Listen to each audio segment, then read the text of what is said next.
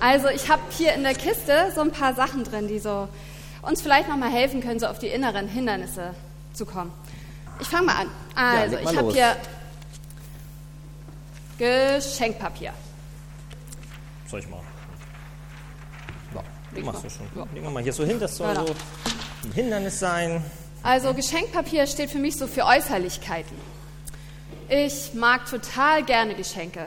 Ich überlege mir auch gerne, wem ich was schenke. Ich packe das gerne ein. Ähm, ich mag auch die ganzen Dekorationssachen zu Hause. Ich habe unser Haus geschmückt mit Tannengrün, mit Adventskranz, mit allem, was dazugehört. Besonders schön finde ich auch unseren Herrnhuter Stern. Ich habe zwar nicht so einen großen wie diesen hier, aber so einen kleinen haben wir auch. Weißt du eigentlich, wo das herkommt mit dem Herrnhuter Stern? Nee. Also die Brüder der Herrnhuter Gemeinde, so um 1820, denen war das viel zu kitschig mit so einer Krippe. Die wollten ein Symbol, was sie nicht ablenkt, sondern was ausrichtet auf Jesus. Und da haben die den Stern entwickelt. Naja, also jedenfalls, das finde ich alles ganz wunderbar. Ich mag es auch gerne, auf den Weihnachtsmarkt zu gehen. Ich back gerne Plätzchen. Also eigentlich gibt es so viele schöne Sachen, die man in der Adventszeit machen kann. Aber wenn ich das wirklich alles machen will, dann wird es auch ganz schön stressig. Es gibt so viele wunderbare Sachen, aber das Problem ist ja dann manchmal, dass die Verpackung, alles außenrum, viel wichtiger wird als der Inhalt. Stellen wir uns doch mal vor, wie wäre es, wenn wir all diese Äußerlichkeiten gar nicht hätten? Wäre die Zeit vor Weihnachten immer noch so eine besondere Zeit für uns? Wir Menschen, wir sehnen uns doch danach, Dinge anzufassen, zu riechen, zu hören. All unsere Sinne wollen angesprochen werden, damit es unser Herz erreicht. Und auch Gott möchte unser Herz erreichen. Er möchte uns inneren Trost und Frieden und Hoffnung schenken. Auch innere Ruhe und Kraft wünscht er sich für uns. Er möchte uns ganz oder wünscht sich für uns ganz tiefe Erfüllung. Aber er will uns eben direkt erreichen, ohne alles rundherum. In 1 Samuel heißt es, denn der Herr sieht nicht auf das, worauf der Mensch sieht. Ein Mensch sieht, was vor Augen ist. Der Herr aber sieht das Herz an. Gott schaut nicht auf unsere Pa- Verpackung, nicht auf all das, was wir in der Adventszeit machen und geschaffen haben, sondern er sieht in unser Herz hinein. Und lassen wir uns da von ihm finden? Suchen wir überhaupt die Begegnung mit ihm? Ich jedenfalls möchte für mich die Adventszeit ganz neu nutzen und als Anlass nehmen, Gott in der Schlichtheit der Stille zu suchen und ihm zu begegnen. Die Verpackung ist wirklich schön, aber der Inhalt ist das eigentlich Wesentliche. Dann können wir die Verpackung jetzt mal hier weglegen. Genau, die nehmen wir mal weg. Also das erste Hindernis, innere Hindernis aus dem Weg. Und du hast ja hier noch mehr Sachen. Oh, dann nehme ich mal ah, die Uhr, hübsche Küchenuhr hier. Die spricht mich an, okay? Weil ich denke, wenn ich das so sehe, eine Uhr, ja, darüber kann man ja auch stolpern, wenn sie nicht an der Wand, sondern auf dem Boden liegt. Aber ich glaube, mit einer Uhr ist doch eigentlich das Problem, wir stolpern nicht über das Problem, dass wir zu viel Zeit haben, dass die Zeit im Weg ist. Wir stolpern doch darüber, dass wir eigentlich zu wenig Zeit haben. Genau genommen haben wir immer genug Zeit. Die Frage ist ja immer, wie füllen wir die Zeit? Und ich habe mal eine Statistik in letzter Zeit, also Statistik habe ich ganz neu entdeckt, ja. Ich habe mal wieder eine Statistik gelesen, ähm, dass 70 Prozent der Deutschen 2017 sagen, in die Adventszeit, in die Weihnachtszeit, da gehört für uns ganz wichtig der Besuch auf einem Weihnachtsmarkt dazu. Also, ne, Gottesdienstbesuch war, glaube ich, 15 Prozent, Christstollen 35, ja, weiß man schon mal, wo die Schwerpunkte liegen.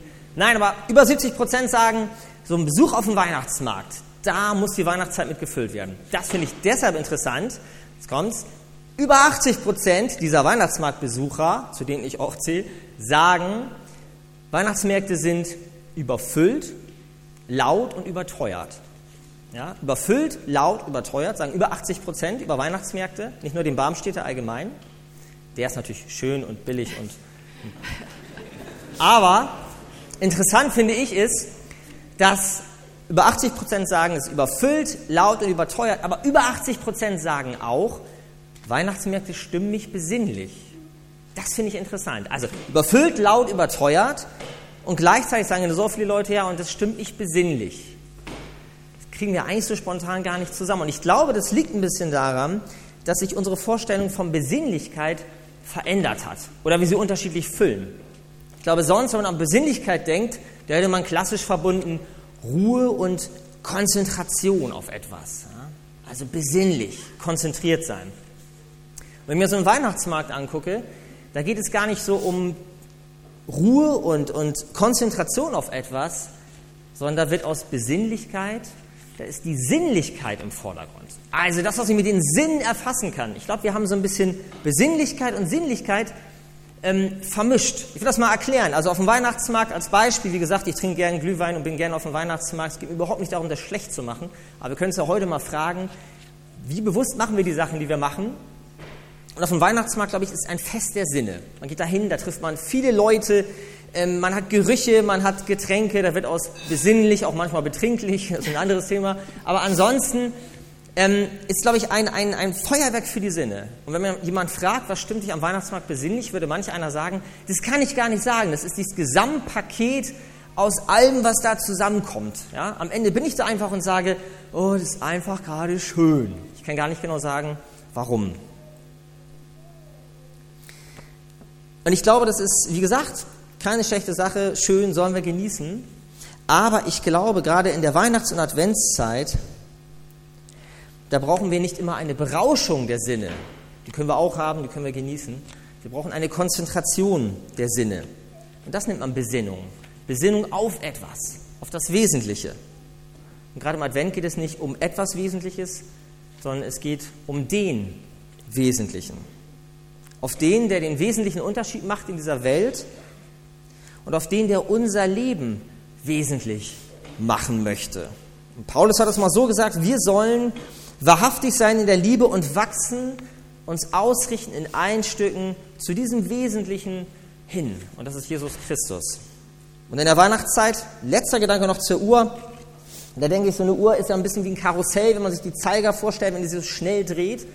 Im Karussell ist das so, alles, was nicht in der Mitte ist, das wird durch die Drehung nach außen gedrückt. Ja? Und alles, was außen ist, fliegt irgendwann raus. Das Zentrum wird an die Ränder gedrückt. Alles, was nicht im Zentrum ist, wird an die Ränder gedrückt und fliegt raus. Und deshalb glaube ich, wir brauchen in dieser Adventszeit, ja, da brauchen wir auch Momente der Zeit und Ruhe, um unsere Mitte und die Mitte bei Gott neu zu finden. Immer wieder zu gucken, dass das das Zentrum wird. Wir brauchen Besinnung auf Jesus, um unsere Mitte und seine Mitte immer wieder zu finden, damit der Glaube nicht das Erste ist, das gerade in dieser Adventszeit rausfliegt, glaube ich. Leicht gesagt, ne? Ich packe mal das Hinderniszeit weg.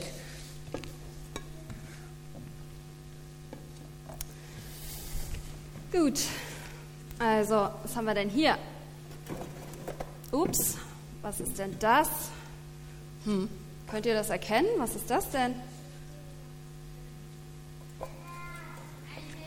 Ein Herz war das mal, aber leider ist es kaputt. Es war mal ein Blumentopf, aber der ist leider durchgebrochen, ist kaputt gegangen. Oh. Schade. Ja, aber ich glaube, so ist es eben manchmal. Nicht nur so schöne Gegenstände gehen kaputt, auch Beziehungen gehen manchmal kaputt. Ich lege das mal hier hin zwei Teile.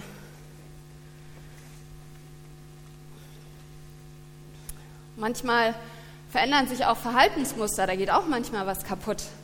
Manchmal nehmen wir so innere Werte gar nicht mehr richtig ernst oder wahr und es schleichen sich so schlechte Angewohnheiten an, sowas wie äh, Unehrlichkeit, Freundlichkeit verliert man vielleicht, auch die Barmherzigkeit verliert man aus dem Blick. Lauter solche Dinge gehen manchmal einfach verloren. Und wir bemerken das vielleicht gar nicht. Früher wurde die Adventszeit auch Bußzeit genannt. Buße tun, auch wieder so ein altes Wort. Buße, das bedeutet umdenken. Und da sind wir auch wieder bei den Sinnen. Die Sinne schärfen, neues Denken. Ich kann aber nur umdenken und die Sinne schärfen, wenn mir bewusst wird, was gerade so schief läuft in meinem Leben. Und ich glaube, wenn, da, wenn wir mal in uns hineinhorchen, da fällt jedem etwas ein. Wo wir vielleicht ungerecht waren, wo wir unbedingt auf unser Recht gepocht haben, wo wir nur noch auf uns gesehen haben, aber nicht mehr auf unsere Mitmenschen. Adventszeit, Bußzeit, das heißt also, wir sollten diese Zeit vor Weihnachten auch nutzen, um ganz bewusst mal in unser Leben zu schauen und zu gucken, wo wir dringend etwas verändern müssen, wo wir uns vielleicht entschuldigen sollten oder eine Lüge mal aufklären, wo wir vielleicht an anderen Menschen schuldig geworden sind. Ich weiß, das ist ganz schön schwer, wenn man sowas eingestehen muss, aber es ist eben auch unglaublich befreiend. Und Jesus, der hat schon am Kreuz alle Schuld auf sich genommen. Denn seine Liebe zu uns, die ist so unendlich groß, dass er selbst leidet, damit wir befreit leben dürfen. Nehmen wir das eigentlich für uns persönlich an? Sind wir auch bereit, unserem Nächsten zu vergeben, so wie Jesus uns vergeben will? Denn auch Schuld, die zwischen mir und meinem Mitmenschen steht, die kann ganz schön schwer zu schaffen machen. Und bevor Jesus erneut an Weihnachten zu uns kommen will, ermutigt er uns, in unserem Leben sozusagen aufzuräumen. In unserem Jahresspruch, da heißt es, ich will euch ein neues Herz geben und einen neuen Geist in euch hineinleben. Er will uns also selber helfen, das alles wieder in Ordnung zu bringen und zu gucken, was ist eigentlich schief und will es wieder neu machen. Denn Jesus, der ist als Heilmacher in eine Welt voller Kaputtmacher gekommen. Das stimmt. So, jetzt haben wir ja schon fast alle Hindernisse aus dem Weg geräumt. Oh, hier sind noch zwei. Oh, hier ist einmal, oh, die guten. Guten Weihnachtspralinen hier.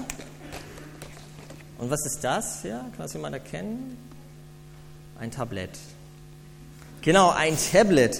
Okay, was hat denn eine Weihnachtspralinschachtel und ein Tablet, was hat das denn gemeinsam? Frage mal an die Kinder. Was haben diese beiden Sachen miteinander zu tun? Habt ihr eine Idee? Was haben die beiden Sachen gemeinsam? Ja, Friederike? Ah. Von beiden Sachen wird man süchtig. Gute Idee. Das hat pädagogischen Tiefgang. Sehr ja. schön, Dankeschön. Ja, da ist vielleicht auch was dran. Noch eine Idee. Was hat das?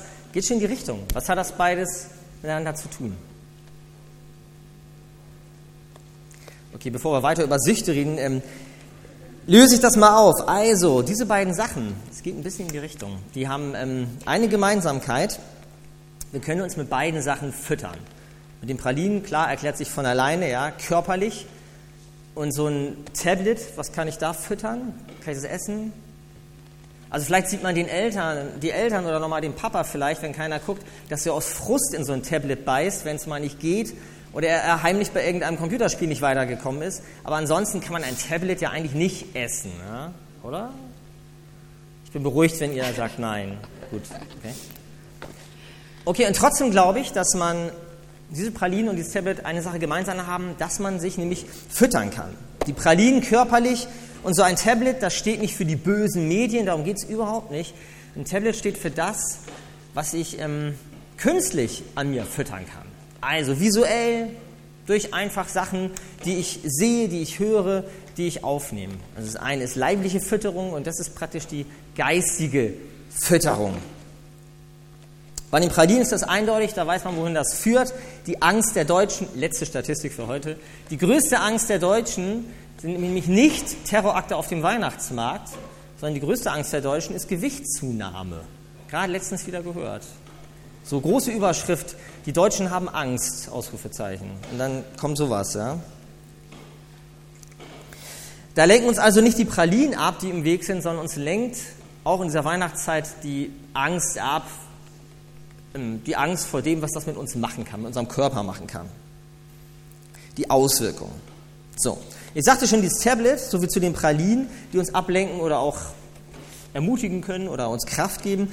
Das Tablet steht nicht für die Kritik an den Medien, sondern das Tablet steht für andere Auswirkungen.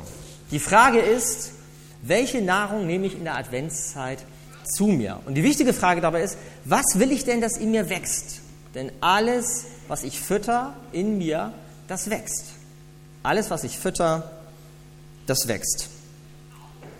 Alles, was ich an geistiger und körperlicher Nahrung zu mir nehme, hat Auswirkungen.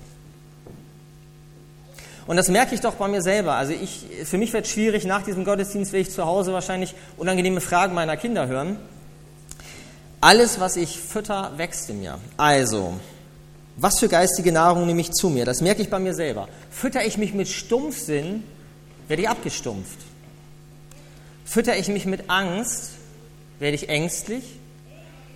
Fütter ich mich mit Hass, werde ich innerlich hässlich. Und füttere ich mich mit Zerstreuung, werde ich zerstreut. Also, in der Adventszeit neu die Frage, was ist eigentlich meine Sehnsucht? Was möchte ich denn, dass in mir wächst? Und mal eine mutige Frage auch an Freude, Freunde oder Kinder oder Familie mal zu sagen, was glaubst du eigentlich, womit ich mich immer fütter? Können wir mal gespannt sein, was da für Antworten kommen. Wahrscheinlich nicht die Wunschantworten, aber ehrliche Antworten. Also, was soll in mir wachsen? Jetzt müsste man sagen, im Advent ist das doch klar, was in mir wachsen soll. Die Vorfreude auf Jesus. Und jetzt mal ganz ehrlich, das ist doch eigentlich komisch, ja? Das ist doch so, als wenn ich sage, ich gucke zum hundertsten Mal Silvester Dinner V an und soll total gespannt sein, wie es denn diesmal ausgeht. Ja? Wir wissen doch, also Vorfreude auf etwas, von dem wir schon wissen, dass es kommt, ist gar nicht so leicht, weil es ja kein Geheimnis mehr ist. Also, wir wissen, wie es ausgeht. Es geht am Weihnachten nicht um die große Spannung, ob Jesus kommt. Er ist gekommen. Die entscheidende Frage ist nicht, wie Weihnachten ausgeht. Die entscheidende Frage ist, auch für dieses Jahr, für mich auch in der Weihnachtszeit, wofür brauche ich denn Weihnachten? Wofür habe ich in meinem Leben Weihnachten gebraucht? Und wofür meine ich, dass ich es nötig habe? Was soll in mir wachsen? Und das ist eine Frage, die jeder für sich selber beantworten kann. Was soll in mir wachsen? Für den einen vielleicht innere Friede, der mir die Angst nimmt. Für den anderen in dieser Adventszeit muss vielleicht die Hoffnung wachsen. Die Hoffnung, die über jeden Tod hinausgeht. Vielleicht muss für jemand anderen wieder die Liebe wachsen, damit der Hass keine Stimme bekommt. Was soll in mir wachsen? Wenn ich eine geistliche Sehnsucht habe, dann brauche ich auch geistliche Nahrung. Und da haben wir viel im Angebot. Der Tisch ist reich gedeckt bei uns. Wir haben die Bibel, wir haben Gebet, wir haben Gemeinschaft, wir haben Gottesdienste, wir haben gute Bücher. Was möchte ich, dass wächst und womit füttere ich mich? Der Tisch ist reich gedeckt, aber vom Zugucken wird man nicht satt. Also, nochmal mit Paulus zum Abschluss. Lasst uns aber wahrhaftig sein in der Liebe und wachsen in allen Stücken zu dem hin, der das Haupt ist, der das Zentrum ist der der Mittelpunkt ist, der der Heilmacher ist, der der Heiland ist, Christus. Und das wünsche ich uns und wünschen wir euch. Amen.